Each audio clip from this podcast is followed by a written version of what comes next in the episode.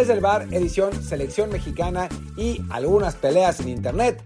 Vamos a hablar obviamente de lo que está pasando con el equipo de Tata Martino en Girona, en España, en Girona o en Gerona, en España, eh, y también de algunos conflictillos que ha habido en Internet últimamente, eh, algunos que nos involucran a nosotros, otros que no, y bueno, no, no habrá peleas bueno, algunas, pero ya, ya, ya, ya platicaremos de qué, de qué se trata. Eh, pero bueno, antes de, entrar en materia, yo soy Martín del Palacio y los invito, como siempre, a que nos escuchen en Spotify, en Google Podcast, Apple Podcast, Amazon y todas las apps que les gustan. Y además a que nos pongan reviews de 5 estrellas.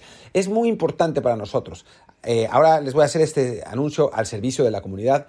Es muy importante para la comunidad de Desde el Bar que eh, solicitamos su participación en poner reviews de 5 estrellas. Porque así nos conoce más gente y así podemos eh, tener más escuchas y, así podemos vivir de esto. Yo sé que a nuestros fieles radioescuchas o podcast escuchas ya nos han escuchado decir esto mil veces y lo siento si siempre tenemos que empezar así, pero pues es importante tener nueva gente. Entonces, no les cuesta nada un review de 5 estrellas. Cada semana, digo, cada día, ah, cada semana tenemos no sé cuántos... Eh, escuchas, creo que son como 10 mil, una cosa así por semana, y no tenemos más que una centena de reviews. Así que bueno, todos ustedes que nos están escuchando, pónganle un review de 5 estrellas y ayúdenos a ser cada vez más grandes. En fin, después de esta enorme introducción, pasemos a la materia y se trata más o menos de ir analizando algunas de las cosas que pasaron ayer, porque pues pasaron muchas, ¿no? Para empezar, la de Carlos Vela. Carlos Vela dijo que Mexicana de Fútbol, que se los encontró en un, en un mall y que hasta ahí, que eso fue todo, y que alguna vez ha, cruzado algunas palabras con Tata Martino, pero hasta ahí, eso fue todo.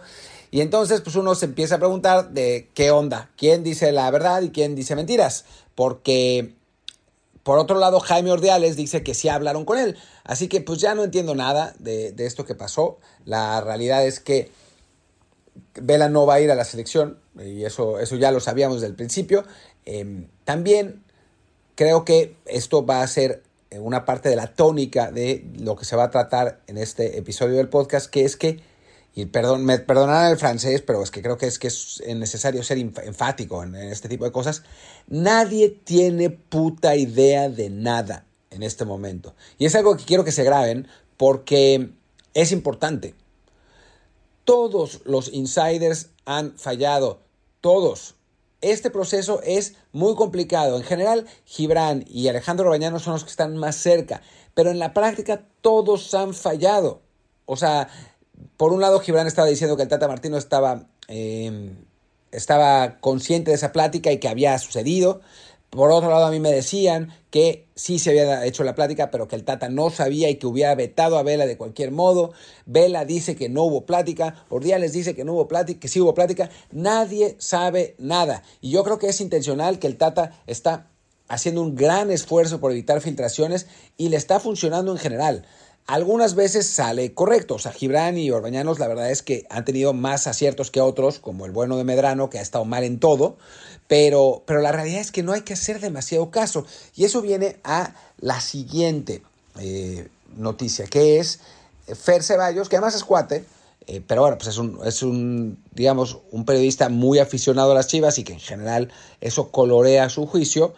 Eh, Fer Ceballos dijo que ya sabía cuatro de los jugadores que no iban a estar en la lista, o sea, que se iban a bajar de la lista de 31, curiosamente con dos americanistas y cero chivas, y además que esos jugadores ya lo sabían. No sé si sea cierto o no. O sea, yo lo que he preguntado, me dicen que esa información les parece muy rara, por, por decirlo de algún modo.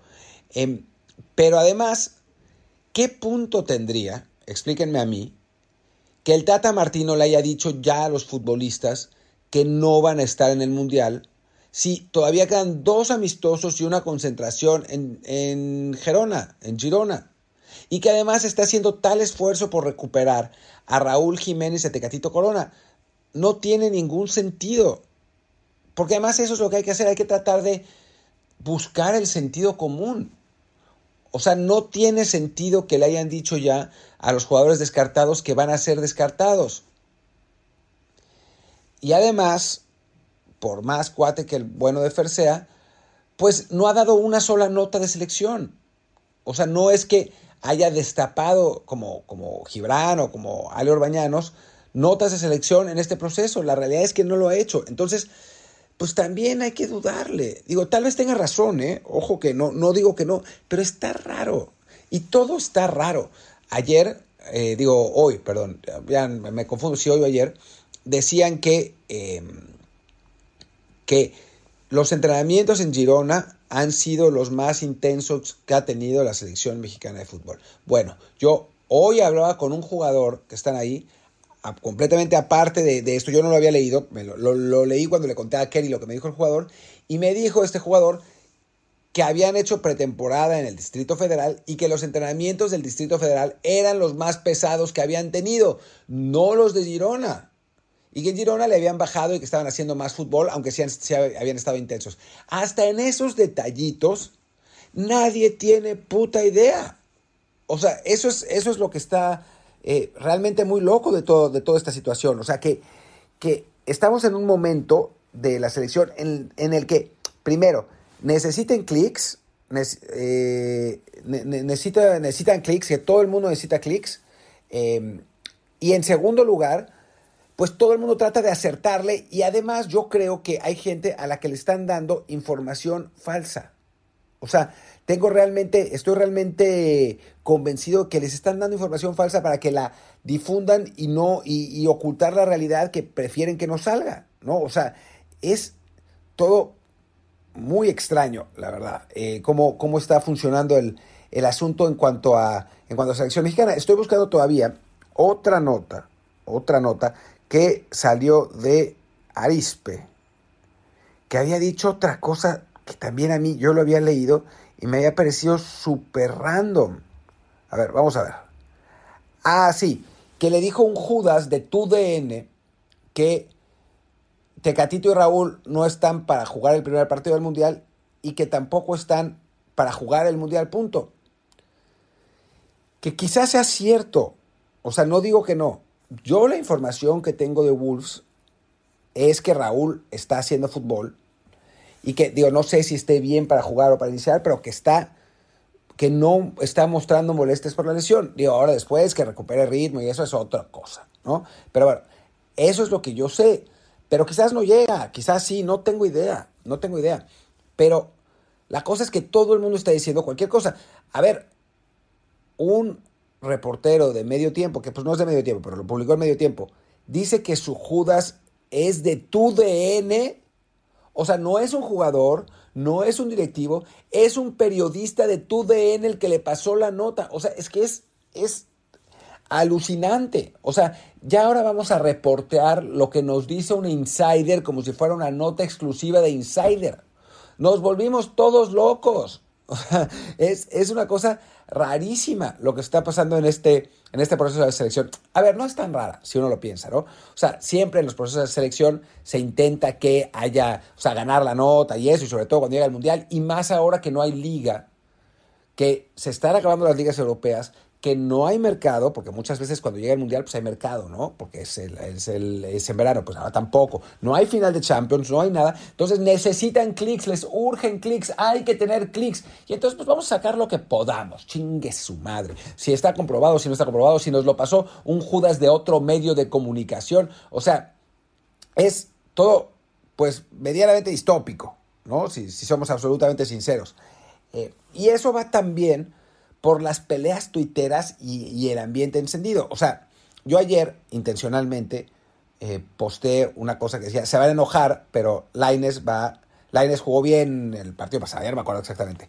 Y pues obviamente hubo gente, un montón de gente que picó.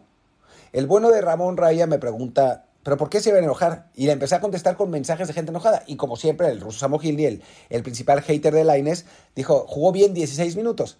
Y yo lo puse para que picaran, puse esa, esa, eso para que picaran, porque pues, a mí también me gusta el borlote y, digo, más, que, más que por las interacciones, que la verdad no es que tuviera tantísimas, es porque me gusta eh, poner esas cosas en evidencia. Pero, por ejemplo, eh, hay o sea, lo, lo, que a mí no me cabe en la cabeza son los aficionados que dicen que eh, Raúl Jiménez quedó cuadrapléjico o que no puede ni hablar. O sea, güey, neta, uno puede ser tan mierda de persona solamente porque le va al Cruz Azul o a las Chivas? O sea, realmente hay gente a la que le divierte decir esas cosas. Digo, yo sé que es Twitter y que les parece que, no es en serio, pero neta, no sé, o sea, para mí es, un poco, no sé, es rarísimo. Es la manera en la que la gente eh, reacciona online. Digo, y aguántense, porque pronto vamos a tener cuentas verificadas de gente que, pues, de, parodias, ¿no? O sea, ya como casi todos saben, yo en un momento tuve una parodia de Raúl Orbañanos, pues perfectamente si hubiera sido ahora, lo hubiera verificado y hubiera podido hacer como si yo fuera realmente Raúl Orbañanos. Eh, que bueno, la parodia era una gran parodia, digamos, ¿no? No, no que fuera una excelente parodia, sino que era una parodia súper exagerada, era obvio que no era Orbañanos. Pero, pero bueno, hay gente que va a poder ser así. O sea, que va a poder, digo, en el, en, el, en el escenario más extremo, va a poder hacer una cuenta falsa de Lionel Messi, verificarla y decirle a chavitos de 14 años que vayan a la casa de Messi y pues aprovecharse de ellos, ¿no? O sea, ese es el escenario más extremo, pero no es imposible con las cuentas verificadas, ¿no? O sea, yo me acuerdo que antes de que hubiera verificación de cuentas, a mí un montón de gente me escribía porque pensaba que yo era eh, Juan Martín del Potro por mi, por, por mi hashtag, por, sea, por mi ad Martín Delp.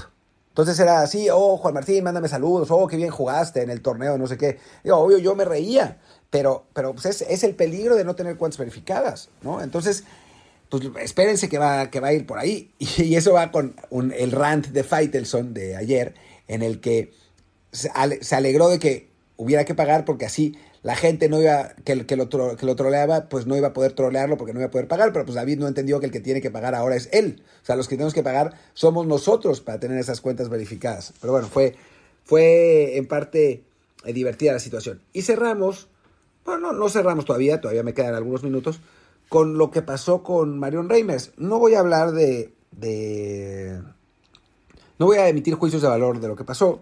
Simplemente decir que, pues, Marion Reimers eh, se ensarzó en una polémica, en polémicas declaraciones con un compañero suyo de, de estudio.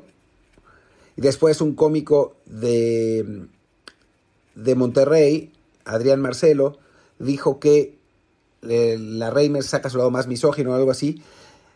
Pero bueno, yo lo único que voy a decir de este asunto, más allá de quién tenga razón, o sea, la parte de la misoginia obviamente no la comparto, no la comparto pero bueno, más allá de que de, de cómo haya estado lo de, lo de la Reimers, que también fue un tema y que se habló muchísimo en redes, es que estamos llegando a un punto en el que el debate ya es absurdo, ¿no? En el que eh, vale más gritar y humillar y atacar, etcétera, que, que pues sacar uno las notas y dos la información, ¿no? O sea, ya sé que esto es un pinche topicazo y que no, que, que es la, la, realidad es que a la gente le importa más por morbo eh, las peleas y eso, pero casi nadie ha hablado de, par, de la parte táctica, ¿no? O sea, por eso la, la, la, revista previa de World Soccer que hicimos es una maravilla, porque pues, es todo el análisis táctico y del de presente de los equipos que van al Mundial.